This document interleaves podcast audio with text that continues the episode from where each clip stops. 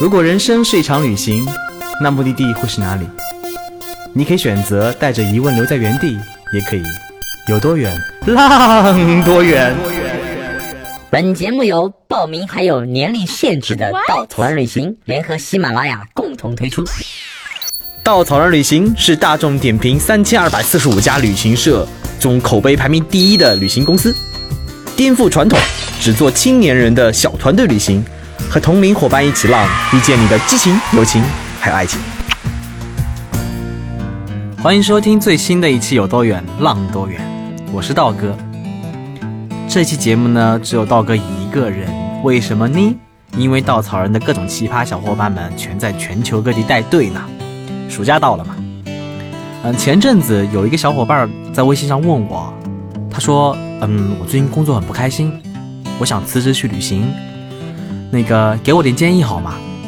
当时我看到这个话题的心中噔了一声，为什么呢？因为这样的人越来越多，这样的话题，这样的问题越来越多。前段时间知乎上有个非常火的帖子，叫做“旅行到底能改变人生吗？”所以今天道哥想讲几个故事。第一个故事，那个是一对小伙伴啊，一个 A，一个 B，我们就暂且这么叫他吧。他们两人去了青海，嗯，跟四川交界的一个地方，叫做年宝玉泽。年宝玉泽有个非常有名的湖，叫做仙女湖。整个仙女湖走一圈，差不多在四个小时左右，十来公里。这个地方海拔很高，四千五百米左右。然后大家知道，在高原上徒步其实是非常消耗体力的，尤其是全程那么长时间的徒步。那一次是两辆车，十个小伙伴一起去了那个地方，大家相约，哇哦，我们要来到这么美的地方，那我们一起徒个步吧。结果呢，八个小伙伴瞬间决定，哇，我们哪都不要去了，我们玩狼人杀吧。八个人就躺在草坪上开始玩狼人杀。A 跟 B 两兄弟觉得，哎，好不容易来都来了，那我们还是按照我们之前的计划，我们来走完全程。那次转湖的过程当中。头一天下了一场大雪，第二天因为温度在零度以上，所以大雪开始融化，使得这个路非常的难走。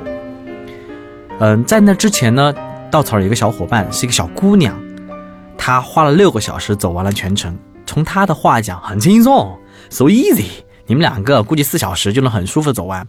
所以两个人呢很懒，没有背包，没有带任何的食物，手机更别说了，因为那儿信号也没有。两人就开始了。这么全程的一个绕绕湖的徒步，大家知道，在藏民的心中，转神湖、转神山是一个非常有灵性的事情，它是一种祈福的方式。然后，但是他们都是顺时针方向的。顺时针呢，之前他们决定顺时针，后来听当地的藏民说，这个地方顺时针的那个方向，左边的方向呢，它路非常的好，右边那一半圈呢，路非常的烂。如果你先走好的，再走烂，再走烂的呢，会让你走得很不舒服。你们既然不是藏民，也没这个信仰，你们就按照你们的方式走逆时针吧，先把烂的走掉，再走好的，行程会轻松一点。于是两个人大手牵小手的开始了整个旅程。刚走完三分之一，呃，非常的郁闷。为什么？因为大雪融水嘛，路非常的烂。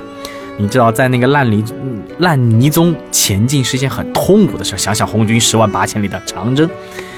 然后两个人就不停在高原上穿来穿去，穿来穿去，就是为了躲避那个泥路。好不容易走完了一半，A 跟 B 呢摔了很多的跤啊，然后那个走得很痛苦啊。走到了一半的时候，开心死了，我们终于可以走上好路了呢。结果那个好路什么样子的呢？那个好路是马道，无数的马走那个路会留下了很多的痕迹，但是马道你知道，马踩下来的坑。在泥水的浇灌下，越发的难走。于是两个人的后半程一句话都没有讲，两个人就不停的在这个高原上消耗着体力，来完成最后一段徒步。那段徒步的一半的过程当中，两个人几乎都虚脱了，因为没有食物，没有水，没有遇到任何人，更没有信号，联系不到任何人。当时他们已经走了四个多小时，另外八个小伙伴非常着急的原地等待着，担心这两个人出了事情，而且那个湖。呃那个步道下面就是湖，在悬崖上，基本上你摔下去，你整个人就木有了。然后就这样子，两个人最后靠着毅力拖着走完了全程。最后问那个女女孩子呢？女孩子说：“对啊，我是六个小时走完的呀，因为我有马队呀，而且我住了一晚。”两人恨不得把女生呃拖起来打一顿。当然这是后话了。经过那一次非常是犹犹如生死一般的旅程以后，这两个人有非常大的改变。我们先说说 A，A 变得非常的小心，以后去到任何这样的地方，他都不会选择再冒险，他都选择一定安全的完成他的旅行。而 B 呢，变得更加大胆，他会一次一次挑战自己的极限，去完成更多的冒险。这是第一个故事。第二个故事。另外一对 A 跟 B 啊，他们两个开启了一段间隔年的旅行。A 的间隔年很有趣，为什么呢？他是一家银行的中层人员，但是他一直不太得志，因为他老板不喜欢他，觉得你的想法怎么能那么的脱离现实？不行不行，你要好好的想想年轻人呐。大家知道，在很多国企啊，这种论资论辈儿的事情是非常容易发生的，他心里特别难受，觉得无用武之地。那个时候呢，他交了个女朋友，在一起感情还不错。想，哎，没关系，没有事业，我有爱情。半年以后，女朋友也离他而去，去了美国移民。男生心里想不通啊，为什么老板不器重我，女朋友离我远去？哎，太不顺舒服了，我要去看看这个世界。他就毅然决然的辞职，去开启了他的间隔年旅行，在路上飘了很长很长时间。这个时候，我们的我们的另外一个主角二 B 同学登场了。他在一个非常不错的五百强工作，那个时候工作也顺顺肥顺风顺水啊。突然间有一天，A 跟 B 发了个消息：我过年的时候在澳大利亚，你要跟我一起来悉尼看烟花吗？哦，好浪漫呢。B 想都没有想就同意了，然后就跟老板请假：老板，我想去澳大利亚看烟花，能准我假吗？老板想，挺好的呀，去吧，反正你有年假那么多。后来 B 查了查机票，哦，机票好像很贵耶。发现如果提前一个月去，机票会非常的便宜。于是他就跟老板说：“老板，你可以准我一个月的假吗？”老板想：“这怎么可以呢？不行，绝对不行。”于是 B 脱口而出：“老板，那我辞职吧。”就这样子，他开启了一段特别离奇的旅行。就这样子，因为要跟一个同性朋友去看悉尼看烟花，他开启了他很奇妙的间隔旅行。B 跟 A 见到的时候特别有意思啊，那个时候 A 八个月没有回过家了，没有剪过一次头发，没有刮过一次胡子，哇塞，简直就像个流浪汉一样。B 看到 A 特别兴奋，哇，好朋友，我们见面了，我辞职跟你一起来看烟花了。两个人一见如故，不是没有相拥在一起啊。然后那个时候，但是呢，B 看到 A 的样子说：“你怎么像流浪汉一样？”我来，我帮你剪个头发。A 说：“No，不要动。”我就想保持这样的感觉，完成我的全部旅行。哇，好形式主义呢。B 觉得 A 在路上八个月了，应该非常享受这个过程。在旅行的过程当中，才发现其实不然。他每天表现出来的样子，尤其在微博里面，哦，每天过得特别开心，认识这个朋友那个朋友，哎，那个生活潇洒的呢。其实他刚刚丢了三千美金，全被偷了。而且呢，两个人在一起接触的过程当中，才发现 A 对之前的工作。一点都不释然，他经常会说起来：为什么我老板那么不器重我？为什么我的女朋友会离我离我而去？就是每天都不得志一样。整个旅行过程当中，并没有让他过得更好。而 B 呢？大家知道，他是以一个非常二逼的理由 辞职旅行的。他过程当中没有任何的期待，没有任何的目的性，特别简单，到一个地方就，呃，睡到自然醒，然后像猪一样吃，然后到处逛，到处到。到处嗨，认识了很多的朋友，一起喝酒，一起聊天，一起看日落，一起看日出，一跳下海里。就在这过程当中，他收获了更多的积极的东西跟力量。回来以后，没想到找了份更好的工作。A 跟 B 呢，就这样子在一起玩了三个月。回到中国以后，已经很久没有联系过了。A 好像又换了很多很多的工作，依然不得志。而 B，那个小二 B，正在他自己。梦想的路上越走越远，这是第二个故事。第三个故事，哎，刀哥有一个特别好的朋友，曾经特别好的朋友。为什么说曾经曾经呢？因为我们已经很久没有联系了。我们一起是什么样的朋友呢？我们一起旅行过，在新疆喀纳斯走过徒步。然后后来呢？因为刀哥突然觉得，嗯，身体很重要，于是开始每天去学校跑步。那个时候，他的那个朋友呢，还是这个学校的学生，他每天晚上都陪刀哥一起跑步。每因为那个时候学校嘛，大家洗澡洗澡很不方便，晚上跑了步呢，一身大汗淋漓，嗯、也不太舒服嘛，所以那个同学那个好朋友就说说那个我每天陪你跑四圈，我不能再跑多了，跑多了以后汗特别多，我难受。然后每天跑步时两个聊得特别开心，结果一跑就十二圈、十三圈、二十圈，就这样子跑友无话不说，无话不聊。嗯，后来那个小男孩毕业以后去了一次一个人的旅行，那次旅行回来以后，哇，讲了特别多有意思的故事。我记得最深的一个故事是他为了去漠河，大家知道漠河的冬天公路是经常不通的，他只能坐火车，从哈尔滨要坐二十几个小时火车到达一个地方，还要换车才能去往中国这最北的地方。就为了这个最北的地方，他毅然决然去了那儿。到了火车，火车晚点了，到那个城市的时候也凌晨两点。他因为没有预定房间，然后就在那个火车站周边到处晃。这时候来了一个老大妈，那个老大妈呢看上去特别的淳朴，就问你要住宿吗？你要住宿吗？大家知道，如果在火车站的时候，都会有人来问你要不要住宿。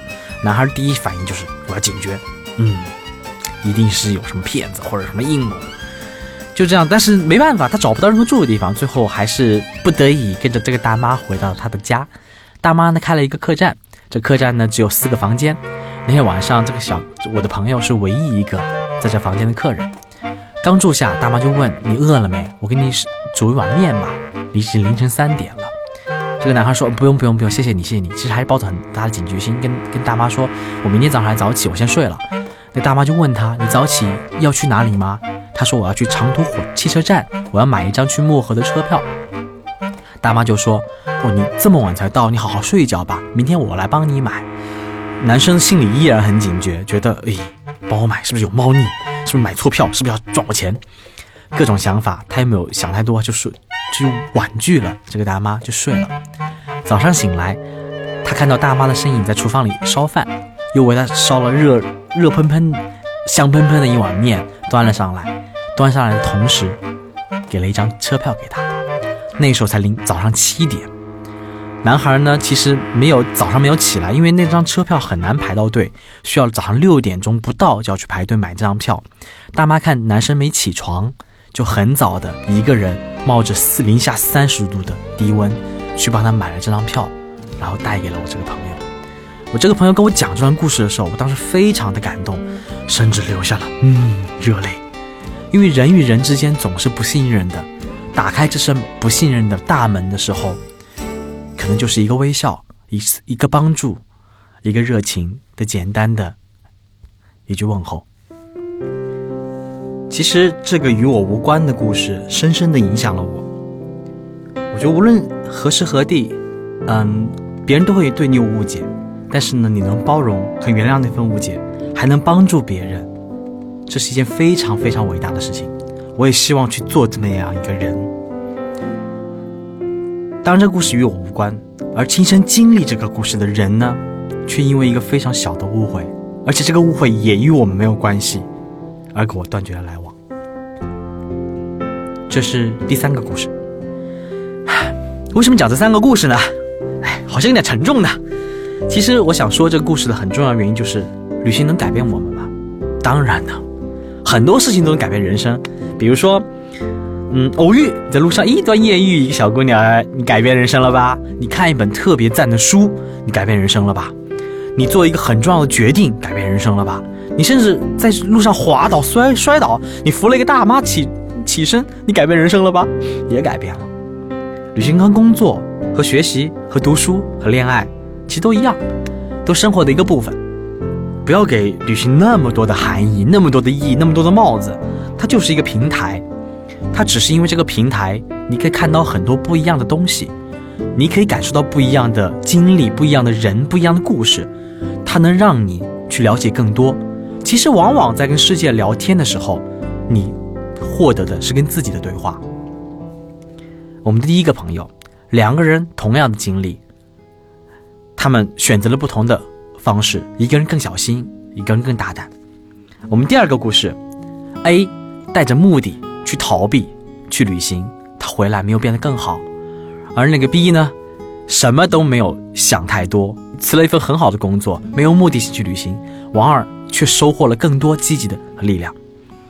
我们第三个故事，那个大妈的故事感动着我，感染着我，让我觉得我要做一个好人，我想去改变别人，我想去帮助别人，我想去化解更多的误解，我想去获得更多真实的东西。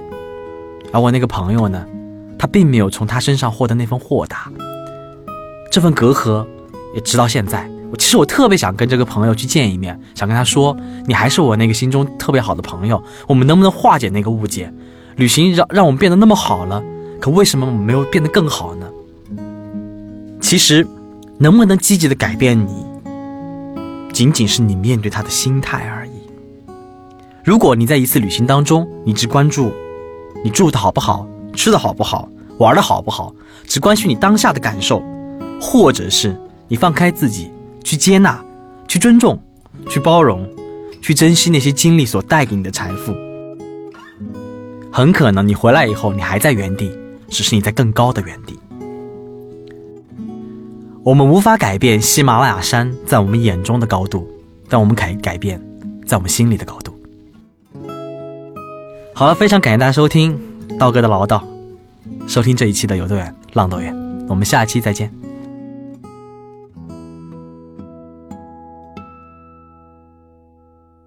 旅行不止吃住行，更不只是买买买。我们不说攻略，不灌鸡汤，时常走肾，偶尔走心。这里有最真实的旅行故事，最奇葩的囧途奇遇，最没有节操的激情四射。没有说走就走的勇气，没关系，带上耳朵，也可以有多远浪多远。请搜索“稻草人旅行”，和我们德艺双馨、颜值出众的领队一起出发，爱上这个世界。